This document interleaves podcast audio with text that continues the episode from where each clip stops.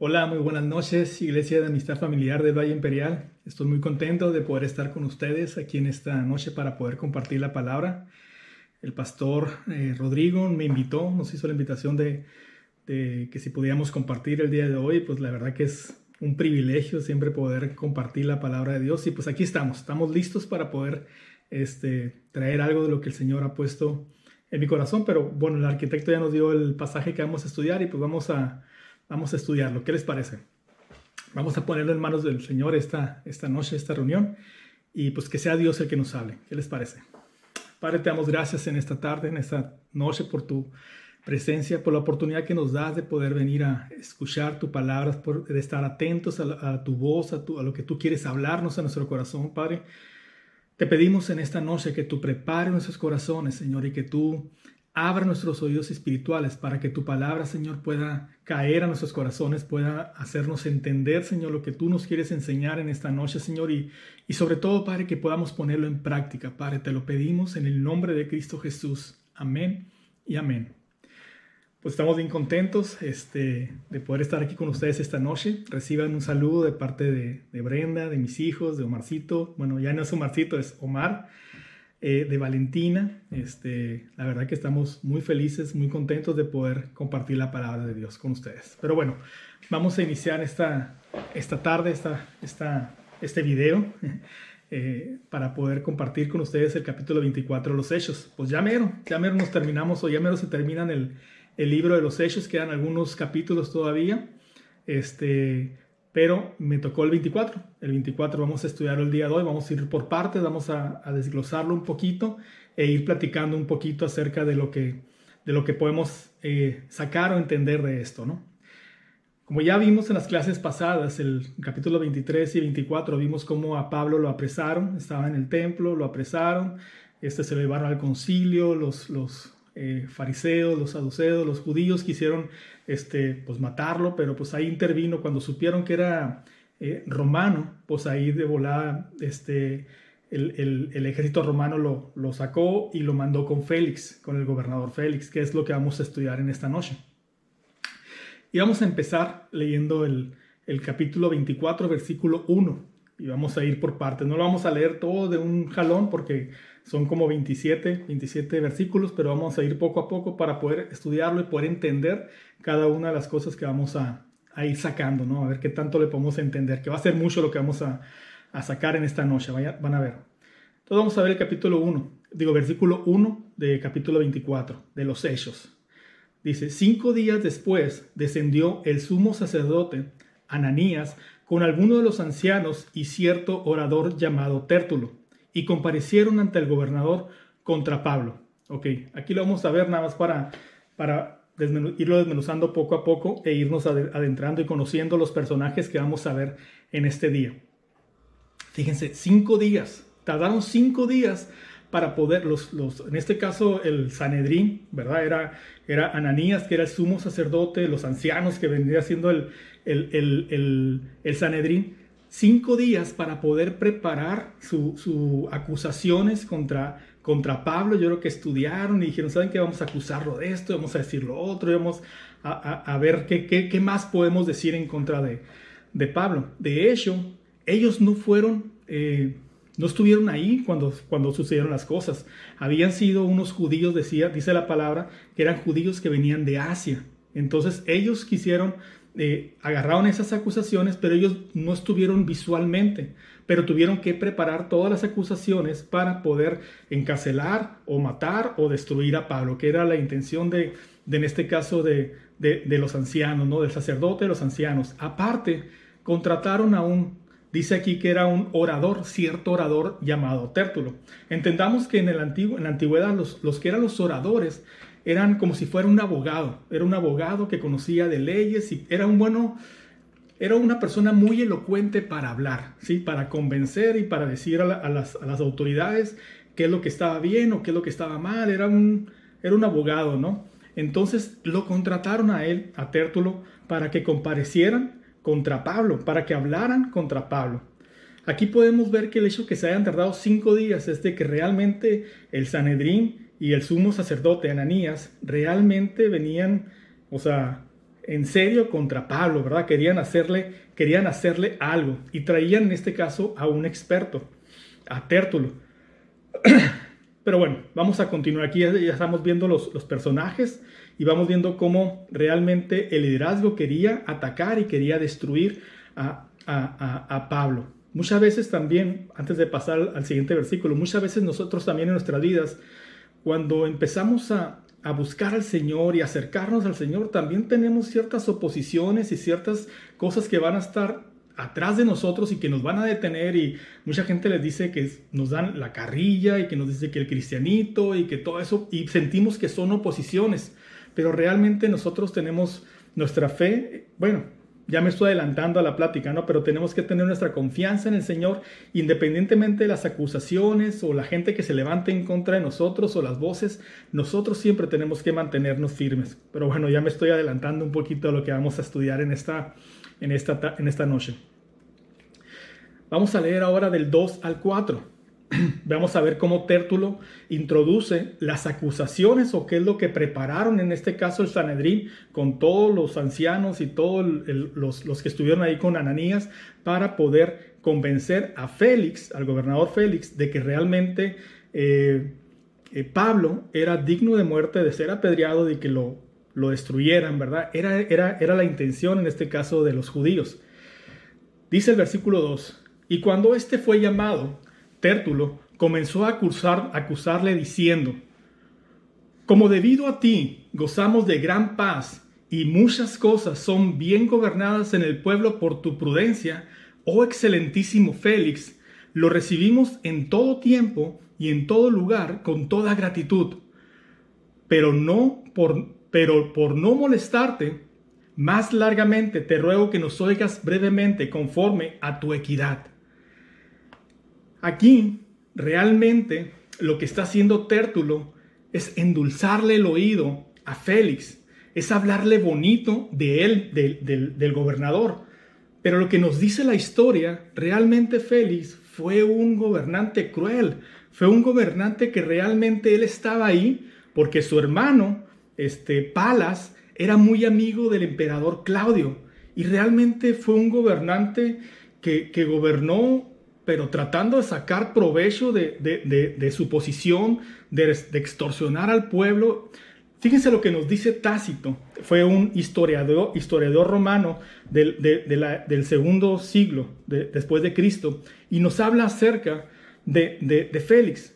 Tácito dice, el historiador romano describe a Félix como un maestro de la crueldad y la lujuria quien ejercía, y la lujuria quien ejercía los poderes de un rey con el espíritu de un esclavo.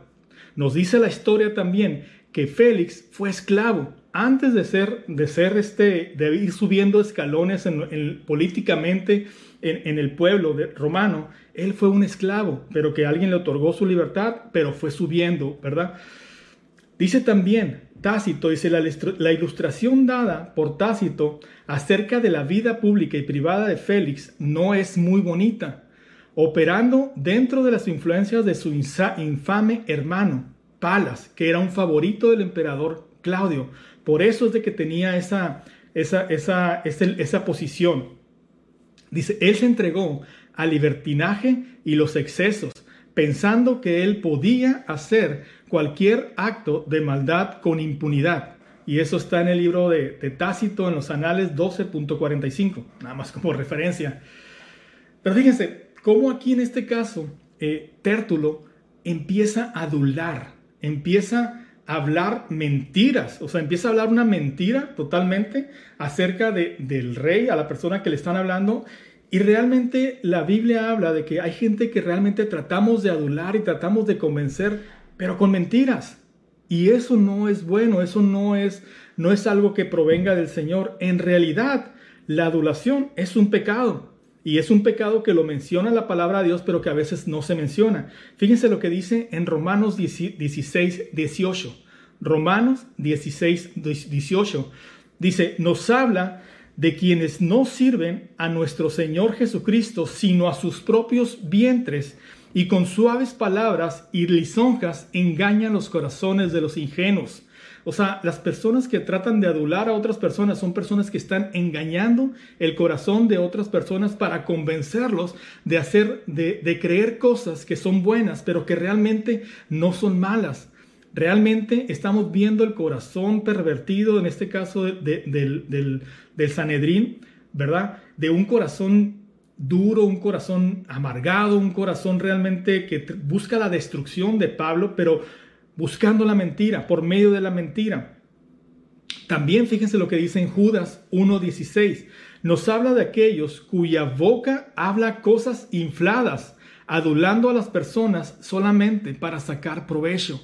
Y eso dice la palabra de Dios que es pecado, que nosotros estemos adulando a otra persona o que estemos hablando bien de otra persona cuando no lo es, ¿verdad? Y dice para sacar provecho para nosotros. Aquí en este caso Tértulo y todo el Sanedris querían sacar provecho, ¿por qué? Simplemente porque querían acallar o querían callar a Pablo, que no siguiera predicando acerca de Jesucristo. ¿Sí? La adulación es un pecado y lo tenemos que entender de esa manera, que nosotros cuando queremos sacar provecho de algo, pero por medio de mentiras, por medio de, de, cosas falsas, de cosas que no provienen de, que no son reales, y estamos tratando de sacar provecho de eso, eso es pecado. Es pecado y no podemos cambiarle el nombre, no podemos decirle de que ah, es, un, es un error, es una equivocación que nosotros hayamos... No, es, es pecado. También en, Proverbios nos habla acerca de, la gente que hace adulación o que hace, hace, que habla mentiras acerca de otras personas. En Proverbios 20:19 dice, el que anda en chismes descubre el secreto. No te entremetas, pues, no te entremetas, pues, con el suelto de lengua con aquella persona. Esto significa que no debemos convertir a los, aduladores en nuestros amigos cercanos. No debemos de juntarnos con ellos. O sea, ni siquiera dice la palabra es que ni siquiera tenemos que juntarnos con esas personas porque son personas que nos van a llevar a la perdición o que nos van a desviar del camino por el cual nosotros tenemos, tenemos que, que andar. Supongo que incluso Félix fue lo suficientemente astuto como para haber escuchado de forma desinteresada lo que le estaba diciendo Tértulo. Yo creo que, que también uno se da cuenta cuando alguien, ah, sabes que, o sea, realmente este cuate me conoce, sabe cómo soy y que esté diciendo eso, o sea, se oye muy bonito, pero realmente no creo que realmente sea algo, algo correcto, ¿no? Yo creo que aún Félix, el gobernador Félix, se dio cuenta de lo que estaba tratando de hacer Tértulo, ¿no? Entonces, eh, pero vamos a continuar. Entonces aquí vemos el caso de Tértulo, cómo trata de usar la adulación, cómo trata de usar la mentira, cómo trata de, endulzar ¿sí? lo que había hecho este, Félix, el gobernador Félix, que era algo bueno, pero realmente la historia nos habla de que fue un hombre malvado, fue un hombre que no lo querían realmente su pueblo, que realmente no gobernaba para el pueblo, sino gobernaba para sí mismo, ¿no? Eso nos lo dice la historia. Pero ahora vamos a ver las acusaciones que, que Tértulo le, hace a, Pablo, ¿no? Esto lo vamos a ver en, en Hechos 24, del 5 al 6. Dice, porque hemos hallado que este hombre es una plaga, ¿sí? Y un promotor de, de sediciones entre todos los judíos por todo el mundo y cabecilla de la secta de los nazarenos. intentó también profanar el templo y prendiéndole quisimos juzgarle conforme a nuestra ley, a la ley de los judíos, porque cuando lo agarraron los romanos, los, romanos dijeron, ¿saben qué? No hay nada por lo cual nosotros ni siquiera que sea digno de muerte, ni tampoco que sea una persona que le tengamos que meter preso. Para nosotros es una persona inocente, pero te lo mandamos a ti, Félix, es lo que dijeron los romanos, para que tú lo, lo juzgues. Pero aquí los judíos lo querían juzgar conforme a su ley. ¿Por qué? Porque decían, que era una plaga, ¿sí? Y en aquel tiempo, este, los, pues, las plagas o la plaga, eh, pues era algo sucio, era algo, algo detestable, es algo que no, que no, que no, que era algo peligroso para la sociedad en, ese tiempo, ¿no? Este, los cargos de Pablo eran esencialmente, eran políticamente peligrosos. Aquí Tértulo inteligentemente o el Sanedrín buscaron la manera de meterlo lo que eran cuestiones religiosas del pueblo de Israel, también decirle, ¿sabes qué? Pero también te puede afectar a ti Mira, es una plaga, es un promotor de sediciones. En aquel tiempo había muchos judíos que se estaban rebelando contra los romanos y estaban haciendo guerras y estaban haciendo eh, revoluciones y estaban peleándose contra los romanos porque querían su libertad.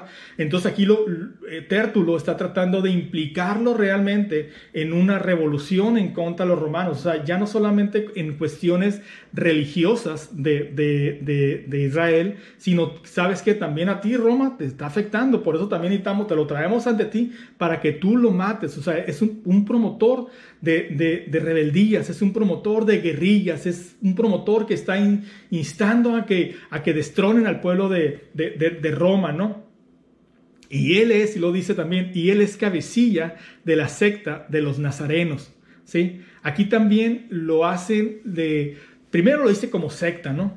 Es una secta de, los, de, los, de, los, de los nazarenos, y eso no lo hace por, por cuestiones de que por Jesús de Nazaret, que todos sabemos que era por Jesús de Nazaret, pero lo hace de una forma despectiva. ¿Se acuerdan cuando en, un principio cuando decían el Mesías viene de Nazaret y luego dice alguien, ¿de Nazaret puede salir algo bueno? O sea, ¿de Nazaret viene algo bueno? O sea, realmente Nazaret era un, era un pueblo despreciable para los judíos, era un pueblo que no valía, o sea, que, que no había salido nada bueno de ahí, decían, o sea, lo hacían como para para burlarse de, Pablo también, ¿no? O sea, irónicamente, ¿sabes qué? Pues es, es, este, es cabecilla de la secta de los, de los nazarenos, o sea, no, no, no hay nada bueno de ellos. Pero bueno, aquí vemos tres cosas, ¿no? Primeramente, es una plaga.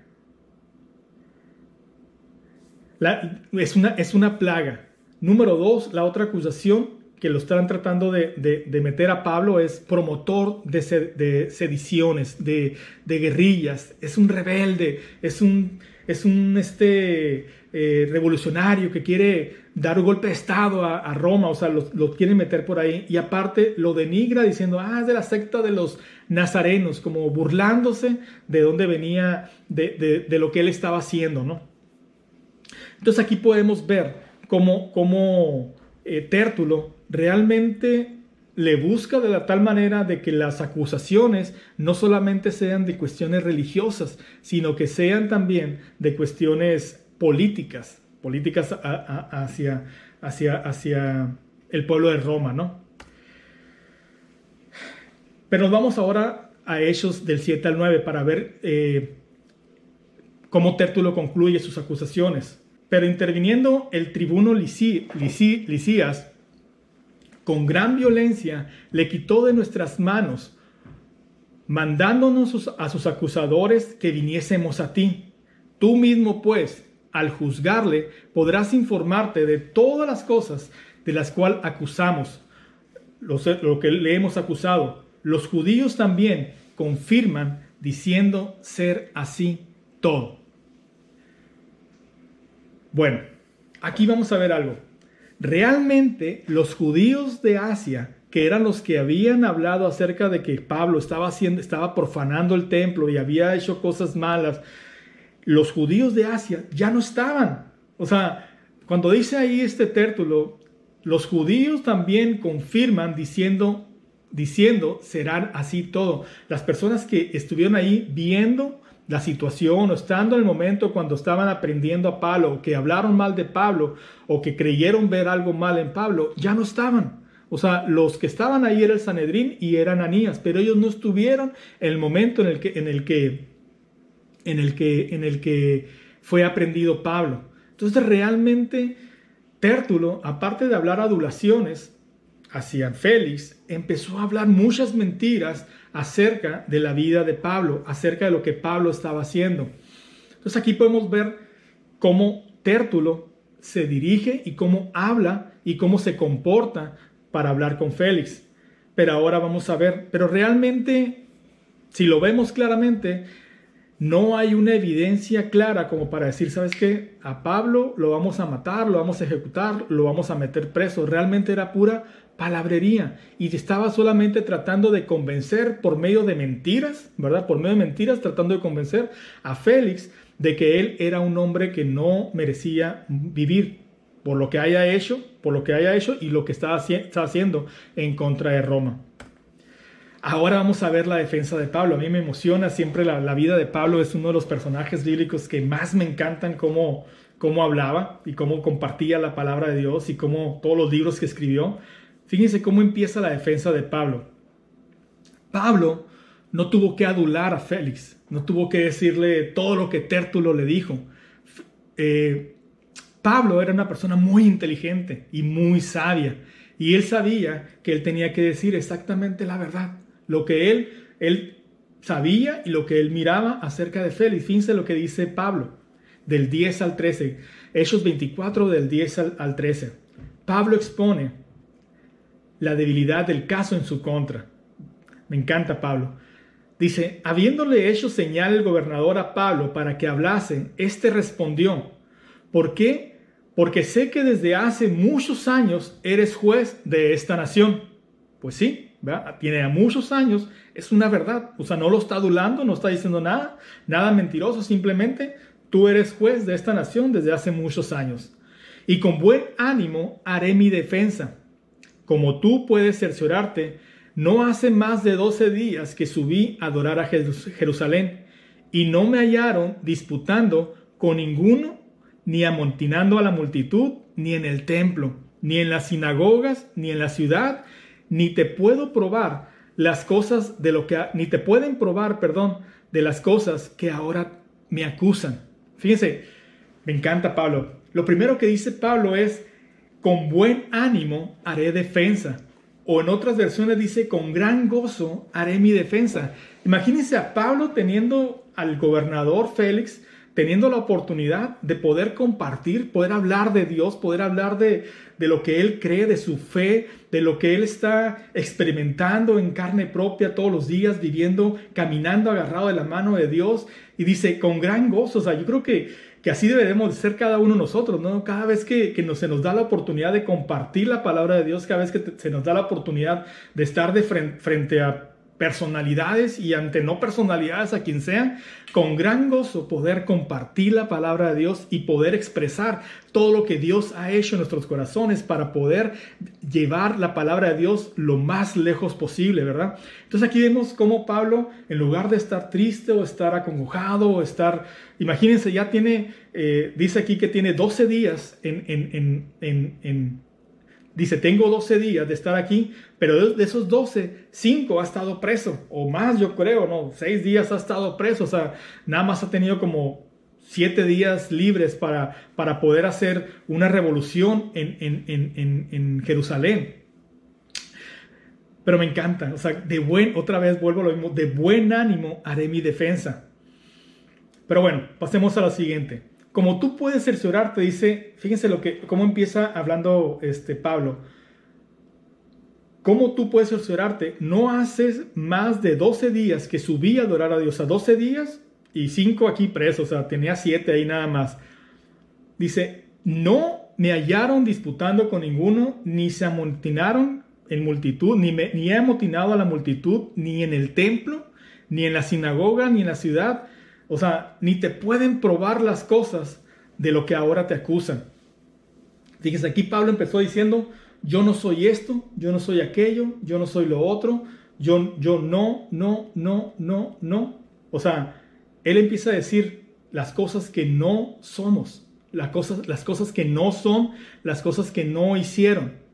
Pero también es bien importante que nosotros, aparte de decir, ¿sabes qué? Por ejemplo, como cristianos, ¿verdad? Como cristianos nosotros podemos decir, no, pues yo no tomo, no, pues yo no fumo, no, pues yo no me drogo, no, pues yo no eh, ando con, mujeres fuera, fuera, de matrimonio, yo no hago esto, yo no hago lo otro. Pero realmente el cristianismo no, es, no, no se nos, no se nos, eh, no se basa en lo que nosotros no hacemos o en lo que nosotros no hicimos o lo que no o lo que dejamos de hacer cuando entregamos nuestra vida al Señor. Aquí Pablo simplemente está diciendo, no hago esto, no hice lo otro, no hice aquello, pero en el siguiente, lo que vamos a ver al siguiente, si Pablo hubiera terminado aquí, ¿sabes qué? Pues yo no hago esto, yo no motino, yo no soy revolucionario y no hay nadie que te pueda probar que yo hago eso. Yo creo que con eso tal vez Félix hubiera dicho, bueno, pues lo, lo vamos a soltar. Aquí a Pablo le hubiera faltado decir, que, lo que nosotros somos en Cristo. lo que Cristo hizo por nosotros, lo que, lo que ahora vivimos como cristianos, o sea, qué es lo que hace Cristo en nosotros, es lo que le, hubiera faltado si no, si no, si solamente Pablo hubiera dicho, yo no hago esto, yo no hago aquello, yo no soy revolucionario, o sea, tengo cinco días haciendo esto y pues no, no, no, no, no soy, no lo soy, ¿no? Pero fíjense lo que dicen los versículos siguientes, del 14 al 21. Pablo explica su ministerio y por qué fue realmente, por qué fue arrestado. Dice, pero esto te confieso, que según el camino que ellos llaman herejía, así sirvo al Dios de mis padres, creyendo todas las cosas que en la, todas las cosas que en la ley y en los profetas están escritos, escritas, teniendo esperanza en Dios, la cual ellos también abrigan de que ha de haber resurrección de los muertos, así de los justos como de los injustos. Y todo, y por esto procuro tener siempre una conciencia sin ofensa ante Dios y ante los hombres. Pero pasados algunos años vine a hacer limosnas a mi nación y presentar ofrendas. Estaba en ello cuando unos judíos de Asia me hallaron purificando en el pueblo no con multitud ni con alboroto, ellos debieron comparecer ante ti, ellos deberían de comparecer ante ti y acusarme. Si contra mí tienen algo, si contra mí tienen algo, o digan estos mismos si hallaron en mí alguna cosa mal hecha, cuando comparecí ante el concilio, a no ser que estando entre ellos, porrumpí en alta voz acerca de la resurrección de los muertos, soy juzgado hoy por vosotros. O sea, aquí Pablo está diciendo por qué cree él que está siendo juzgado ante Félix. Pero bueno, regresándonos al principio del capítulo 14, dice, pero esto confieso según el camino, el camino. Así le decían a los cristianos antes, pero en este caso Tértulo quiso decirle como menospreciando, ¿verdad?, al, cristianismo. Él, él, él dijo, ¿sabes qué? Es una secta de los nazarenos, pero aquí lo corrige Pablo y dice, no, es, somos el camino, según el camino que es. Ellos llaman herejía, pero realmente somos, Jesús es el camino, la verdad y la vida. Por eso les decían los del camino, ¿verdad? Él dice, según el camino que ellos llaman herejía, así sirvo al Dios de mis padres. Él se está comprometiendo o él está hablando acerca de que él es un siervo de Jesucristo, que él es un siervo de Dios. Así nosotros, cuando nosotros nos hacemos cristianos, en ese preciso momento y en nuestro caminar diario, nosotros tenemos que hacernos siervos de Jesucristo, siervos de Dios.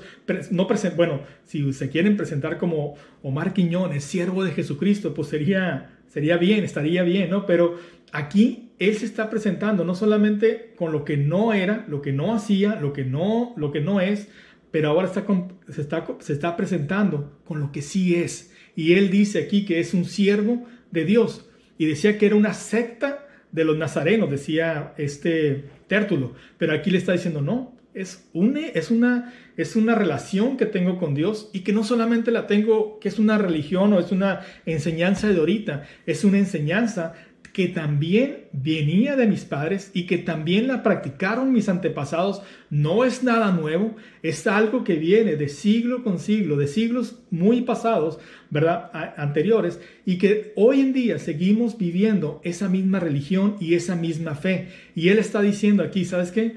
Número uno, yo soy siervo de Dios, soy siervo de Jesucristo, yo lo sirvo a Él. Pablo puso en claro que él nunca había abandonado a Dios o que se había cambiado de religión. Dijo, ¿sabes qué? Yo sigo siendo eh, judío, pero cristiano, sigo a Dios, ¿verdad? Y lo, que, y lo número dos, aparte que dice que es siervo de Jesucristo, dice también, yo obedezco la palabra de Dios o yo sigo la palabra que fue escrita por los profetas.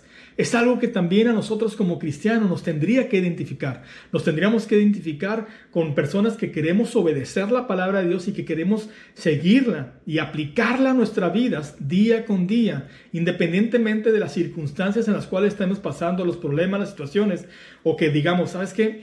En esta, este día sí la voy a aplicar, pero en esta situación aquí con mi suegra o con mis hijos, no, mejor voy a ser un poquito más light y no voy a aplicar la palabra de Dios. Tenemos que ser eh, responsables y tenemos que ser buenos hijos de Dios, como dice Pablo, siervos de Dios y tratar de obedecer la palabra de Dios. Y número tres, habla acerca de que él también creía en la resurrección, en la resurrección de los muertos. En la antigüedad los fariseos y los saduceos, una, una fracción, los fariseos creían en la resurrección de los muertos, pero los saduceos no. Aquí se contraponen, pero él, el Pablo decía, yo creo en la resurrección de los muertos.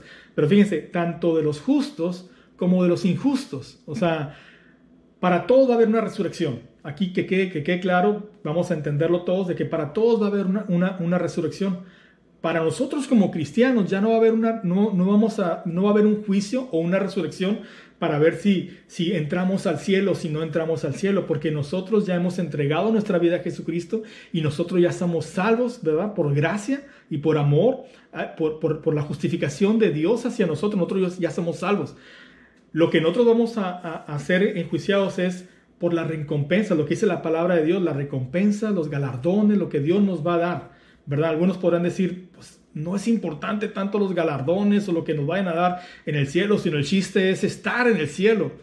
Yo también creo que el chiste es estar en el cielo, pero la palabra de Dios habla de, de galardones y cosas que Dios nos va a dar allá en el cielo cuando estemos. Entonces, pues si habla la palabra de Dios, pues hay que, hay, hay que esperar ese tipo de, de galardones y, eso, y esos, esos premios, ¿no? Entonces, eso va a ser como nosotros los, lo, lo, lo que nos van a, no el juicio, sino la, la repartición, o no sé cómo, cómo explicarlo esto, ¿no? Pero, este, para los que no son cristianos, ahí sí va a ser el juicio de, ¿sabes qué? O sea, pues tú no tienes al hijo, tú injustos, ¿verdad? Los injustos, como dice, dice la parábola, ¿no? Los, al, al, donde es el lloro y crujir de dientes, ¿no? Ahí se irán. Entonces, Aquí podemos ver cómo Pablo empezó a decirse lo que sí era, ¿verdad? Que era hijo de Dios, que era una persona que leía la palabra, que estudiaba la palabra, pero que trataba de, no trataba, bueno, sí, intentaba obedecerla, intentaba aplicarla. Aquí vemos cómo Pablo entonces procuraba, procuraba tener siempre una conciencia sin ofensa a Dios y tampoco hacia los hombres. Entonces siempre buscaba obedecer y aplicar la palabra de Dios. Y también vemos de que realmente eh, pues no había nadie que lo acusara. O sea, él dijo, a ver, mira, los judíos de Asia, si están aquí, si hice algo malo contra ellos, que vengan y que pongan evidencias o que realmente me juzguen. Yo creo que aquí en este momento Tertulo estaba así como con la boca abierta diciendo, sabes que yo ya perdí este caso, o sea, no voy a tener forma de ganarle a, a, Pablo con todo lo que está diciendo y todo lo que está mostrando y lo que está diciendo. O sea, yo creo que su caso se le estaba viniendo abajo, ¿no? Porque Pablo con la pura verdad estaba diciendo las cosas. Continuamos. Capítulo 24, ahora versículo 22 y 23. Fíjense lo que hace Félix, la decisión que va a tomar Félix en este caso. Dice entonces Félix, oídas estas cosas, estando bien informado de los del camino, les aplazó diciendo, cuando desciende el tribuno Lisías, acabaré de conocer vuestro asunto. Y mandó al centurión que se custodiase a Pablo, pero que se le, se le concediese alguna libertad y que no le impidiese a ninguno de los suyos servirle o venir a él. Bueno, aquí vemos realmente que en este caso Félix, él realmente conocía lo del camino. ¿Por qué?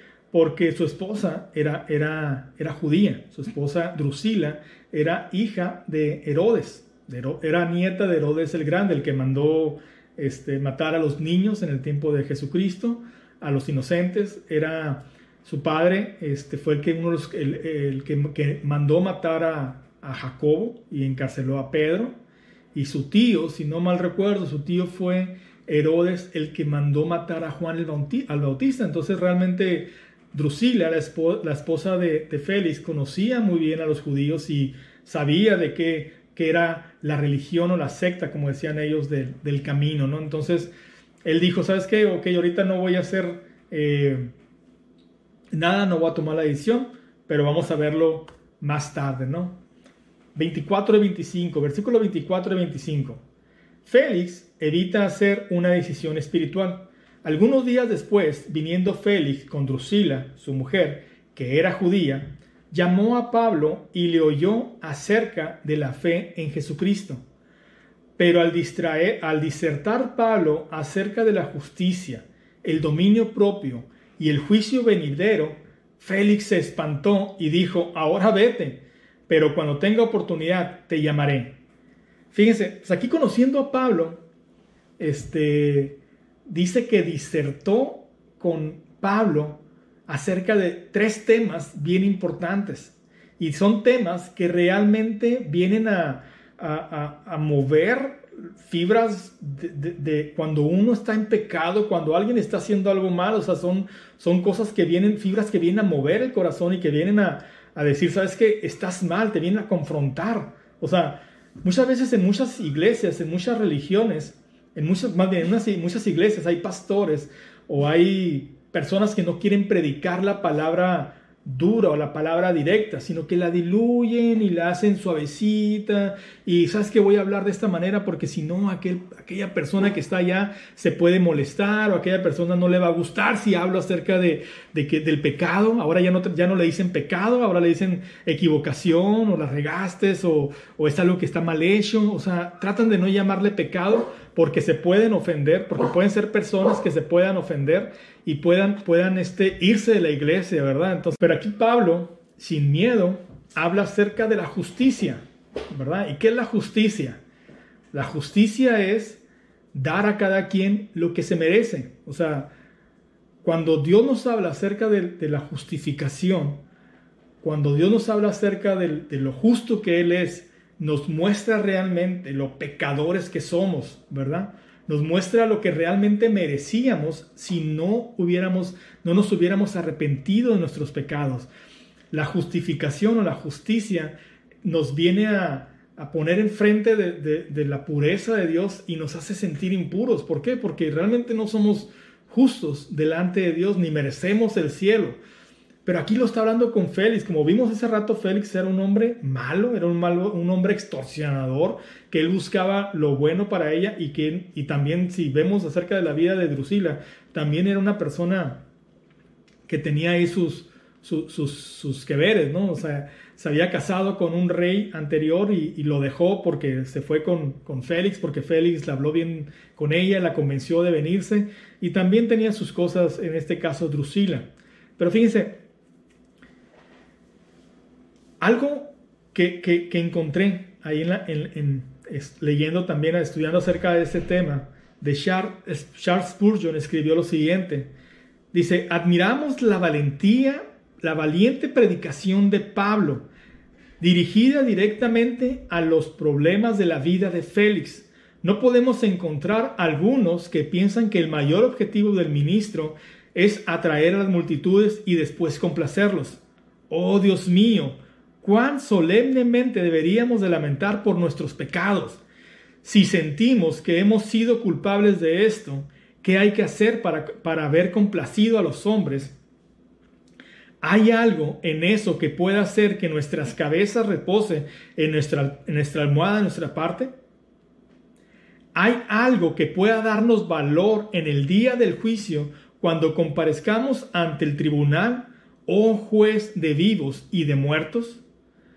No, mis hermanos, siempre debemos tomar nuestros, nuestros textos para poder llevar a nuestros oyentes con todas nuestras fuerzas a los pies de Jesucristo. Es lo que decía Charles Spurgeon. aquí está diciendo, o sea, nosotros debemos de sentirnos bien mal si únicamente estamos compartiendo a la iglesia o estamos hablándole, en este caso al pueblo, para que se acerquen a Dios y tenerlos aquí, pero nunca confrontarlos con el pecado que hay en nuestro corazón.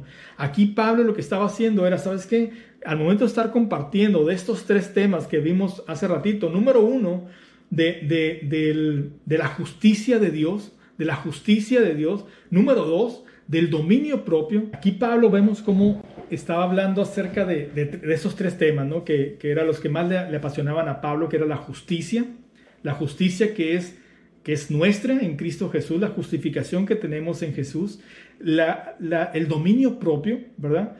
La necesidad de una ética cristiana. El dominio propio es una ética cristiana, es un comportamiento, o sea, poderte decir a la tentación, sabes que yo quisiera robar, Pero sabes que es malo, tenemos que tener dominio propio. Yo quiero mentir.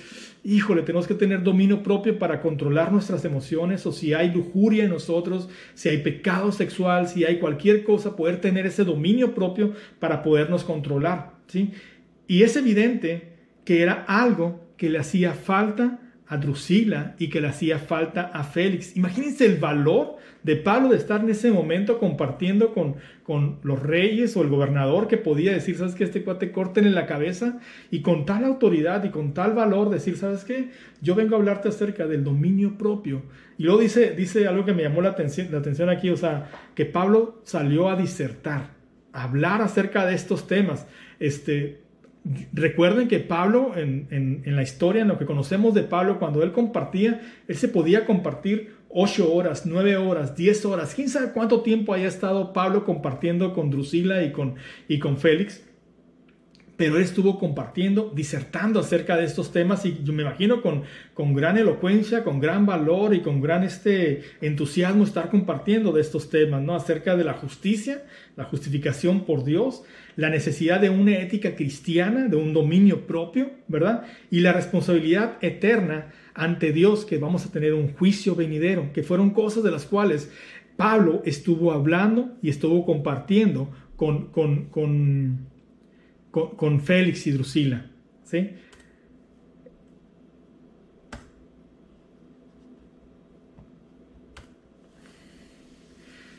También aquí podemos ver como Félix, eh, eh, dice, Félix se espantó, ¿verdad? En el, versículo 25, Félix se espantó y dijo, ahora vete, pero cuando tenga oportunidad te llamaré. Aquí vemos a un, a un Félix realmente que se espantó. Me imagino, pues yo creo que fue confrontado con la palabra de Dios, fue confrontado con su, con su, con su pecado. Y yo quiero pensar que tanto Drusila como, como, como Félix entendieron el mensaje, entendieron la palabra de Dios, entendieron lo que les estaba diciendo, en este caso, el Señor, ¿verdad? Quiero tomar un, paréntesis sobre este tema y quiero hablar acerca de, de nosotros o de, o de la persona que esté escuchando. En este caso, Félix y, y Drusila tuvieron la oportunidad de convertirse al cristianismo o convertirse al camino, de dejar, despojarse de su pecado, despojarse de su maldad, independientemente de toda la maldad que hayan tenido en un pasado, despojarse, decir, ¿sabes qué? Sí, cierto, me arrepiento de mi pecado, me arrepiento de todo lo malo que he hecho, Porque ahora estoy escuchando, estoy confrontado, estoy siendo confrontado con, con la justicia de Dios, con el amor de Dios, con la gracia de Dios, y yo quiero realmente cambiar mi vida. Drusila, Félix tuvieron esa oportunidad. En este momento ellos tuvieron la oportunidad y entendieron el mensaje. Por eso se espantó. Yo creo que por eso se espantó Félix, porque realmente entendió el mensaje. Ahora la pregunta es, ¿nosotros hemos entendido el mensaje? Nosotros hemos entendido todos estos años de lo que se nos ha estado hablando a la palabra de Dios, de que tenemos que cambiar nuestra vida, que realmente tenemos que ser hijos de Dios, como decía Pablo, presentarnos como siervos de Dios, personas que buscamos su palabra, que leemos su palabra, que la entendemos, que la aplicamos y que queremos vivirla como es, como debemos de, debemos de serla, ¿verdad? Y no buscar pretextos y no buscar... Eh, eh, como, como tértulo, ¿no? Buscar eh, adular o hacer caminos cortos o vivir nuestro cristianismo de una manera diferente como los, los fariseos, como los saduceos, como el Sanedrín y hacer torcer el evangelio y hacer caminos no rectos, ¿verdad? Pero nosotros en este momento debemos de, de reflexionar y decirnos, yo he tenido esa oportunidad y la he desperdiciado. Tal vez Dios en este momento está llamando tu corazón, está tocando tu corazón y te está diciendo, ¿sabes qué? Eso es el tiempo que cambies, es el tiempo que cambiemos, es el tiempo que volteemos nuestros ojos al Señor y realmente le sigamos de una manera genuina, de una manera verdadera, no solamente de palabras, como decía Job, de palabras te había oído, pero ahora mis ojos te ven, porque ahora entiendo quién eres tú para mí, porque ahora yo sé lo que tú has hecho por mí, he entendido tu palabra, como decían anteriormente, ¿verdad? Me cayó el 20, por fin entiendo lo que tú me estás tratando de decir. Muchos de nosotros hemos por muchos años Dios ha estado tocando nuestros corazones y hay muchos que ya hemos decidido seguir al Señor, que ya muchos hemos decidido caminar con Cristo y vivir una vida de acuerdo a su palabra. Y este es este momento que Dios está dando la oportunidad de arrepentirnos. Aquí se la estaba dando esa oportunidad a Félix, una oportunidad de arrepentirse, de, de cambiar su vida y de ser una persona totalmente diferente, que tal vez iba a tener oposiciones de mucha gente, de muchas cosas, pero sabemos que los que confiamos en Dios, Dios nos va a ayudar, nos va a sacar adelante y va a estar con nosotros, independientemente de la situación de la cual estamos viviendo. ¿Se acuerdan de Sadrach, Mesach y Abednego? Ahí me encanta la frase que dice, ¿sabes qué? Dios, por no hincarnos a la, estatua o al ídolo que han levantado, los iban a meter al, horno de fuego. Y dicen los, los muchachos, miren, Dios es tan poderoso le estaban diciendo a Nabucodonosor, le estaban diciendo, Dios es tan poderoso que Él nos puede librar del fuego. Y si no nos libra, no importa, nosotros no nos inclinaremos hacia esa, hacia esa imagen porque nuestra convicción y nuestro corazón están puestos en Dios. Así también debemos estar nuestra fe y nuestra convicción inquebrantables, estar siempre parados en las brechas. ¿Por qué? Porque sabemos quién es Dios y quién es para nosotros también el Señor. Versículos 26 y 27, ya para terminar. Dice, esperaba también con esto de estarlo llamando y, y, regresándolo a, a, encarcelarlo, sacándolo. Estaba esperando también con esto que Pablo le diera dinero para que le soltase. Por lo cual muchas veces lo hacían venir y hablaban con él pero al cabo de dos años recibió Félix por sucesor a Porcio Festo y queriendo Félix congraciarse con los judíos, dejó preso a Pablo. Realmente él esperaba que, que, Pablo le diera dinero. Realmente era una persona corrupta. Félix fue una persona corrupta. No cambió. Él tuvo la oportunidad, realmente, él tuvo la oportunidad de cambiar.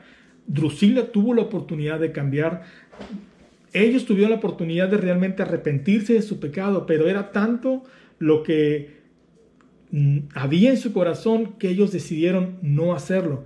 Y de hecho ya nunca más se volvió a hablar acerca de, Félix y, de Drusila. Realmente sus vidas fueron lejos de Dios y sus vidas fueron realmente este, cosas que no, que no trascendieron, ¿verdad? Como la vida de Pablo y la vida de todos los apóstoles.